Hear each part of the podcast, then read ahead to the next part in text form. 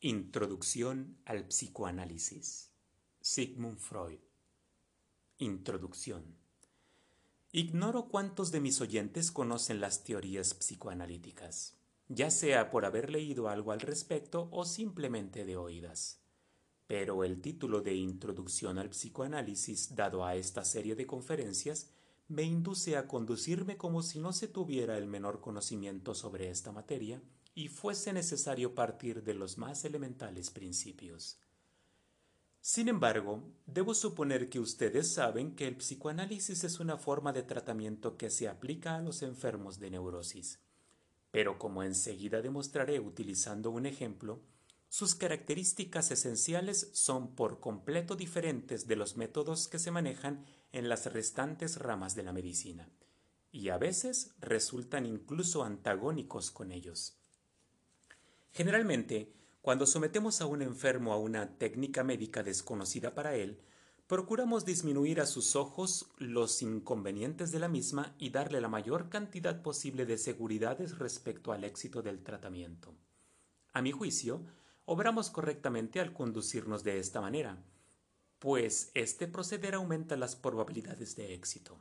En cambio, al someter a un neurótico al procedimiento psicoanalítico procedemos de muy distinta manera, pues lo enteramos de las dificultades que el método presenta, de su larga duración y de los esfuerzos y sacrificios que exige, y, en lo que respecta al resultado, le hacemos saber que no podemos prometerle nada con seguridad, y que el éxito dependerá de su comportamiento, su inteligencia, su obediencia y su paciente sumisión a los consejos del médico.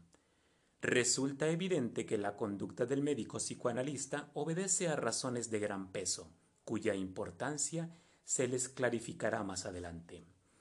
Les ruego que no me tomen a mal que al principio de mis lecciones observe con ustedes esta misma norma de conducta y los trate más o menos como el médico trata al enfermo neurótico que acude a su consulta. Mis primeras palabras podrían equivaler al consejo de que no vengan a oírme por segunda vez, pues entonces les haré notar la inevitable imperfección de una enseñanza del psicoanálisis y las dificultades que se oponen a la formación de un juicio personal en estas materias. Les demostraré también cómo la orientación de su propia cultura y todos los hábitos de su pensamiento personal pueden hacer que se inclinen en contra del psicoanálisis, y cuántas cosas deberían vencer en sí mismos para dominar tal hostilidad. Naturalmente no puedo predecir qué tanto avanzarán en la comprensión del psicoanálisis mediante estas conferencias. Lo que sí me es dado es asegurarles que su asistencia a las mismas no los habrá de capacitar para emprender una investigación o tratamiento psicoanalítico. Por otro lado, si entre ustedes hubiera alguien que no se considerase satisfecho con adquirir un conocimiento superficial del psicoanálisis y quisiera entrar en contacto permanente con él, Sería mi deber el tratar de disuadirlo de tal propósito, advirtiéndole de los problemas y sinsabores que la realización del mismo habría de acarrearle. En las actuales circunstancias, la elección de esta rama científica supone la renuncia a toda posibilidad de éxito académico, y aquel que a ella se dedique sin duda se encontrará en medio de una sociedad que no comprenderá sus aspiraciones y que, al observarlo con desconfianza y hostilidad, desencadenará contra él todos los malos espíritus que abriga en su seno. Del número de estos malos espíritus pueden ustedes formarse una idea con solo observar los hechos que ha dado lugar esta guerra que hoy devasta Europa.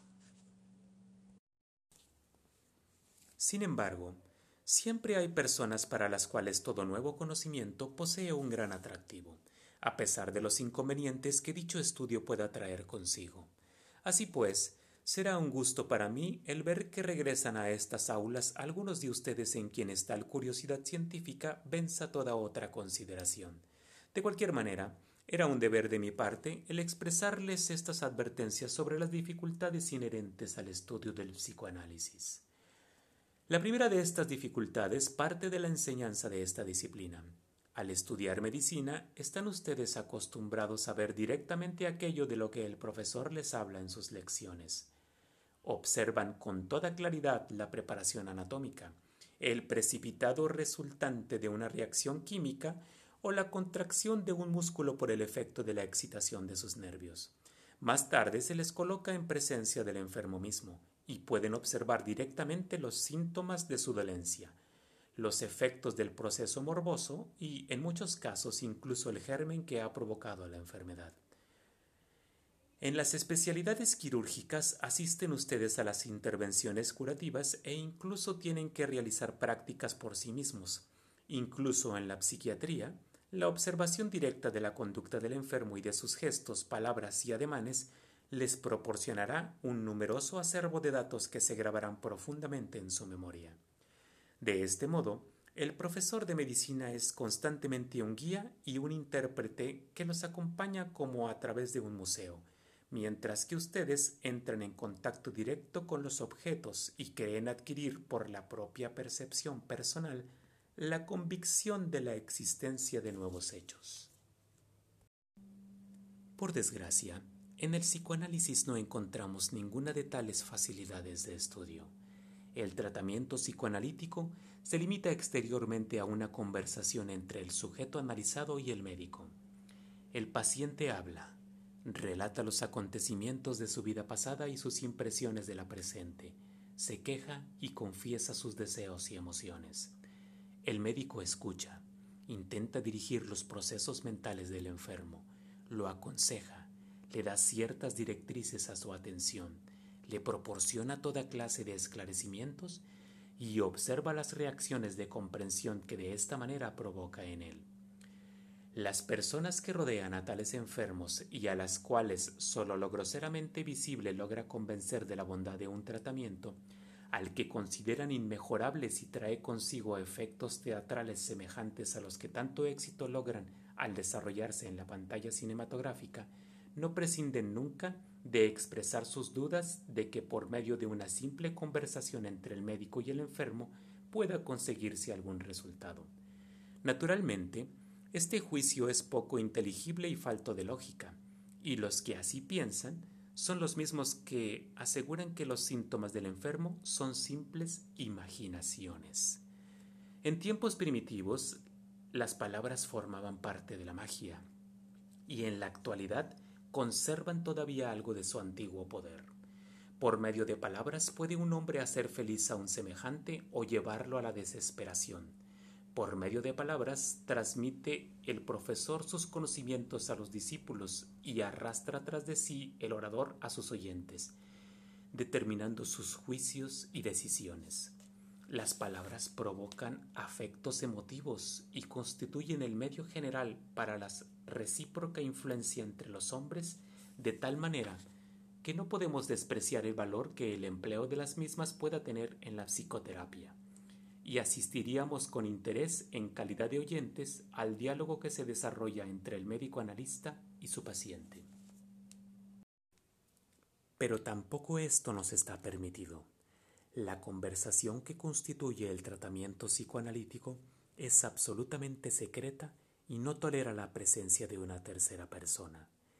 Naturalmente, en el curso de una lección de psiquiatría puede presentarse a los alumnos un sujeto neurasténico o histérico, pero éste limitará mucho la expresión de los síntomas en los que la molestia se manifiesta. Las informaciones imprescindibles para el análisis no las darán más que al médico y eso solamente si sienten una gran confianza con él. El paciente enmudecerá cuando aparezca una tercera persona en escena. Lo que motiva esta conducta es que aquellas situaciones que el enfermo comunica al médico analista se refieren a lo más íntimo de su vida anímica, a todo aquello que como persona social independiente tiene que ocultar a los ojos de los demás, y aparte de esto, a todo aquello que ni siquiera es capaz de confesarse a sí mismo. Así pues, ustedes no podrán asistir como oyentes a un tratamiento psicoanalítico, de manera que no les será posible conocer el psicoanálisis sino de oídas, en el sentido literal de esta expresión. Una tal carencia de informaciones directas ha de colocarlos en una situación poco corriente para formar un juicio sobre nuestra disciplina, juicio que, dadas las circunstancias señaladas, habrá de depender del grado de confianza que les merezca aquel que les informa.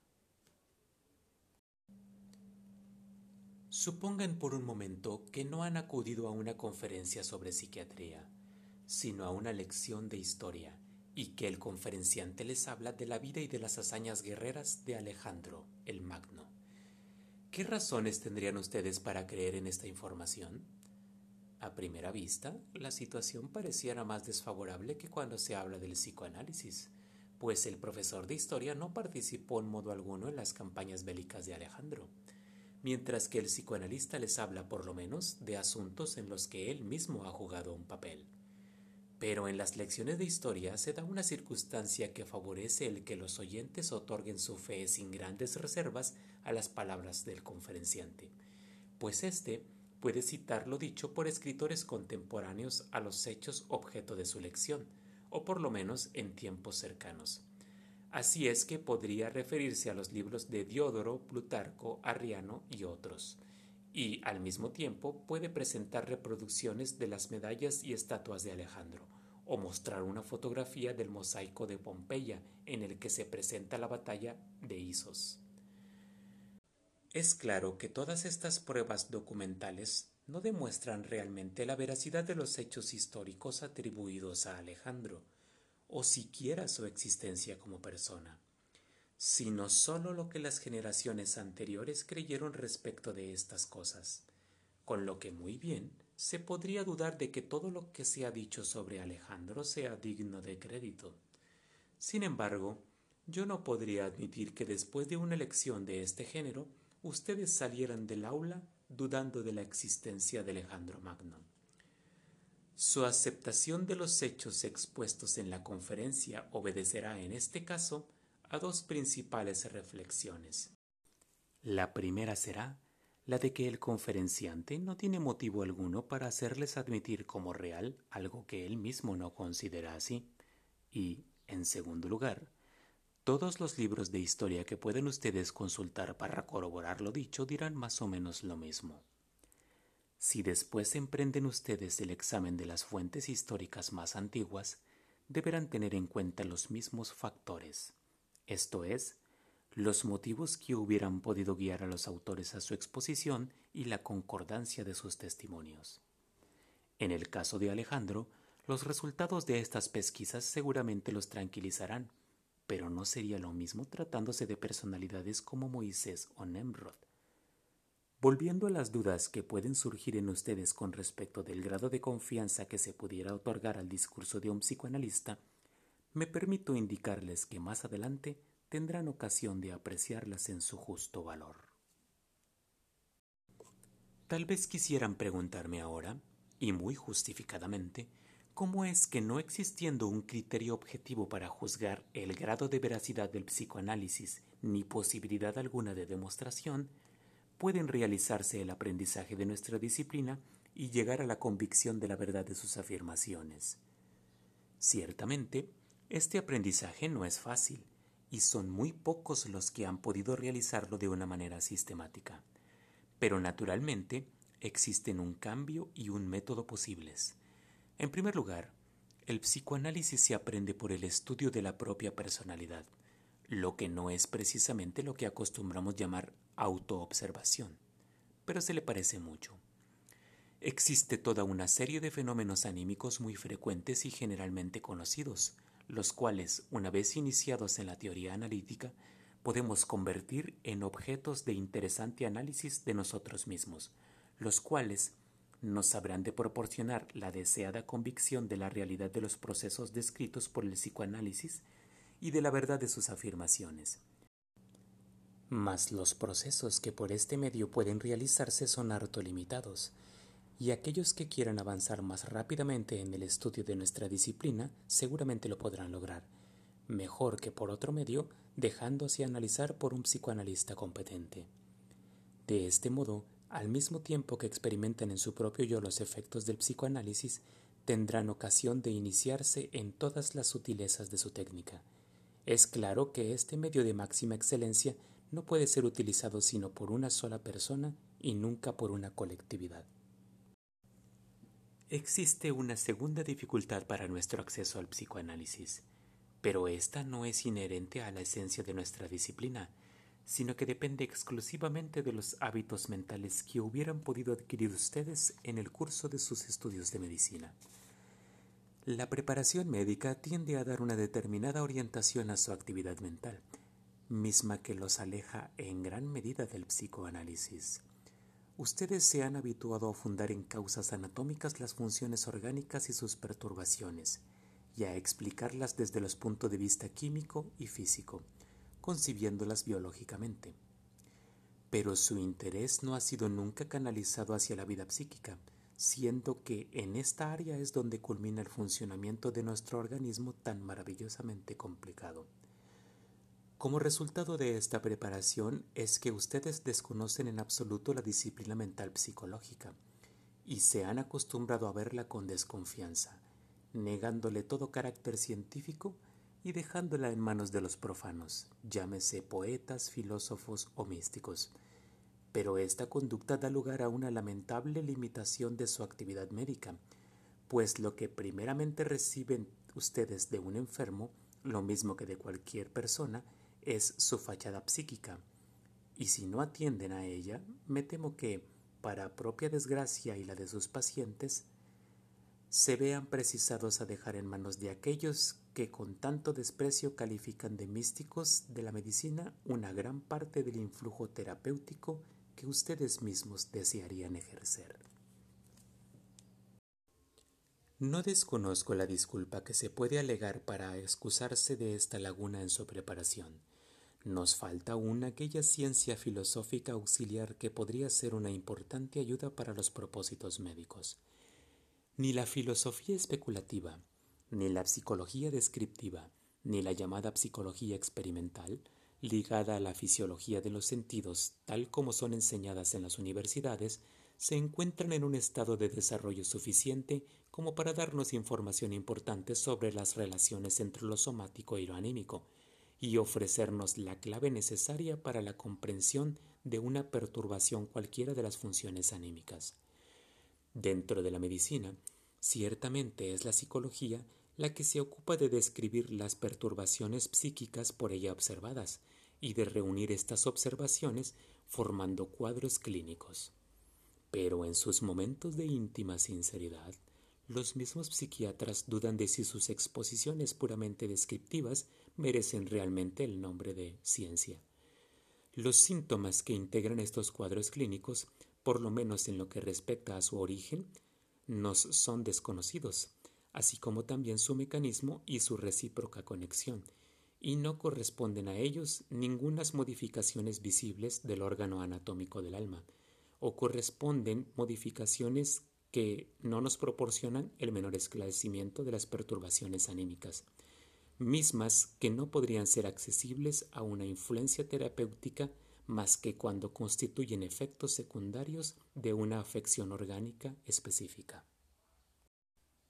Es precisamente esta la laguna que el psicoanálisis se esfuerza en hacer desaparecer, intentando dar a la psiquiatría la base psicológica de que carece, y esperando descubrir el terreno común que hará inteligible la reunión de una perturbación somática con una perturbación anímica. Con este propósito tiene que mantenerse libre de toda hipótesis de índole anatómica, química o fisiológica extraña a su peculiar esencia, y no trabajar más que con conceptos auxiliares puramente psicológicos. Aunque me temo que este punto de vista podría causar en ustedes más extrañeza de la que pensaban experimentar. Por último, encontramos una tercera dificultad, de la que yo no haré responsable a la posición personal de ustedes ni a su formación científica. Existen dos afirmaciones del psicoanálisis que son las que causan la mayor inquietud y son la fuente de una desaprobación generalizada.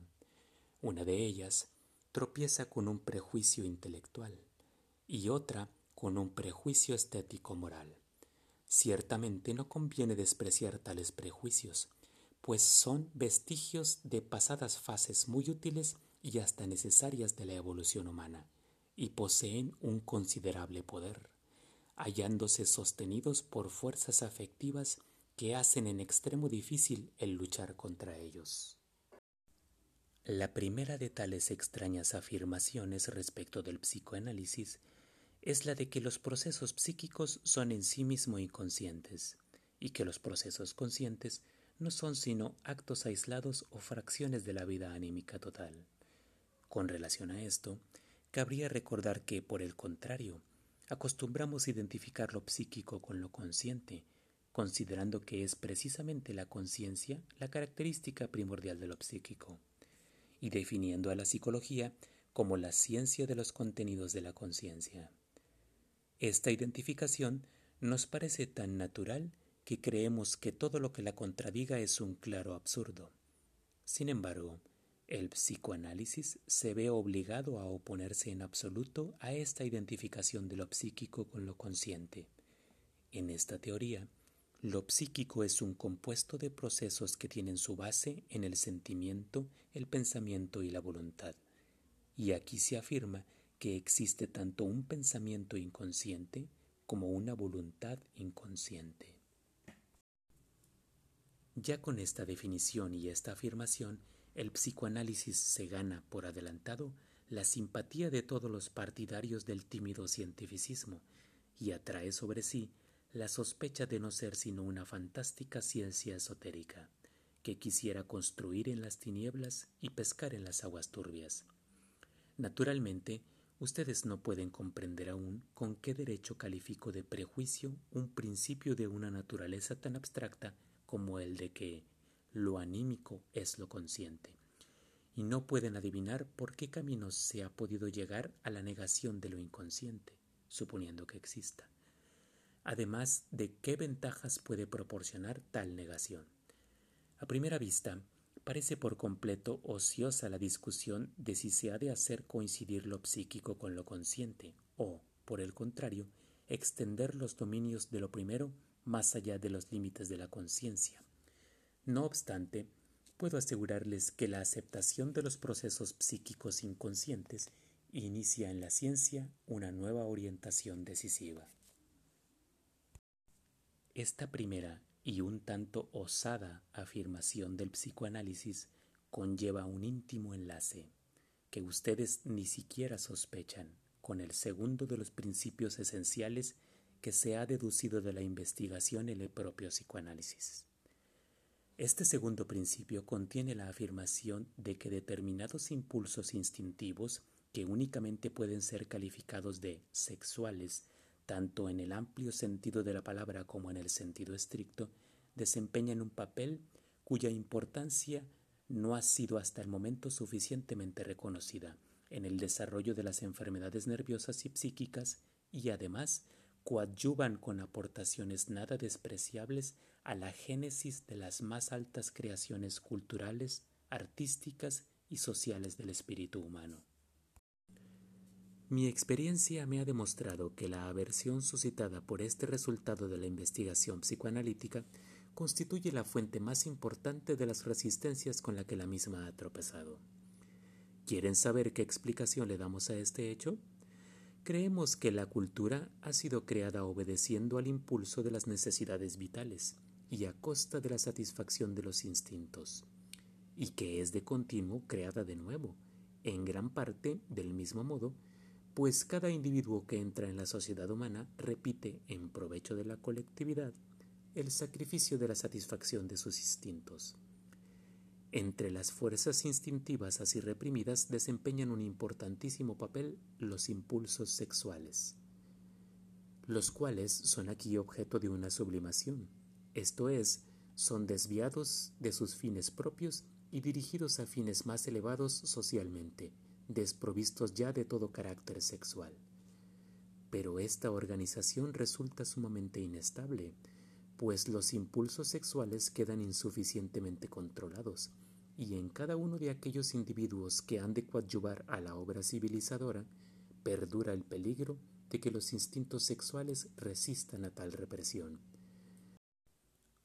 Por su parte, la sociedad cree que el mayor peligro para su labor civilizadora sería la liberación de sus instintos sexuales y el retorno de los mismos a sus fines primitivos, y, por tanto, no gusta de que se le recuerde esta parte, un tanto escabrosa, de los fundamentos en que se basa, ni muestra interés alguno en que la energía de los instintos sexuales sea reconocida en toda su importancia y se revele a cada uno de los individuos que constituyen la colectividad social la magnitud de la influencia que sobre sus actos pueda ejercer la vida sexual. Por el contrario, adopta un método de educación que tiende en general a desviar la atención de lo referente a la vida sexual. Todo esto nos explica por qué la sociedad se niega a aceptar el resultado antes expuesto de las investigaciones psicoanalíticas y quisiera inutilizarlo, declarándolo repulsivo desde el punto de vista estético, condenable desde el punto de vista moral y peligroso desde otros puntos de vista. Pero no es por reproches de este género que se puede desdeñar el resultado objetivo de un trabajo científico. Para que una controversia tenga algún valor, habrá de desarrollarse dentro de los dominios intelectuales. Ahora bien, dentro de la naturaleza humana, se halla el que nos inclinamos a considerar como equivocado lo que nos causaría displacer aceptar como cierto. Y esta tendencia encuentra fácilmente argumentos para rechazar en nombre del intelecto aquello sobre lo que recae. De esta forma, la sociedad convierte lo desagradable en equivocado, discute las verdades del psicoanálisis con argumentos lógicos y objetivos, pero que proceden de fuentes afectivas y opone estas objeciones en calidad de prejuicios contra toda tentativa de refutación. Por nuestra parte, podemos afirmar que al formular el principio de que tratamos no hemos obrado bajo la presión de tendencia alguna. Nuestro único fin era el de exponer un hecho que creemos haber observado con toda seguridad al cabo de una labor harto espinosa tenemos el deber de protestar contra la mezcla de tales consideraciones prácticas en la labor científica, y lo haremos desde luego aún antes de investigar si los temores que estas consideraciones tratan de imponernos son o no justificados. Tales son algunas de las dificultades con las que tropezarán aquellos de ustedes que quieran dedicarse al estudio del psicoanálisis, dificultades que son de gran consideración al iniciar una labor científica. Si esta perspectiva no los asusta, podremos continuar con estas lecciones.